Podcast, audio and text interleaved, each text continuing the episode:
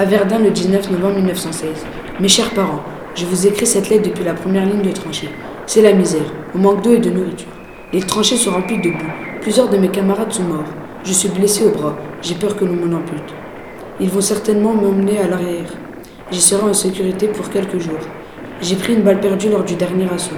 Les soldats et les alliés sont partis sur le champ de bataille pour repousser les Allemands qui utilisent des mitrailleuses et des nouvelles armes horribles comme les lance-flammes. Nous balançons des gaz chimiques qu'on nomme le gaz moutarde car ils brûlent les voies respiratoires.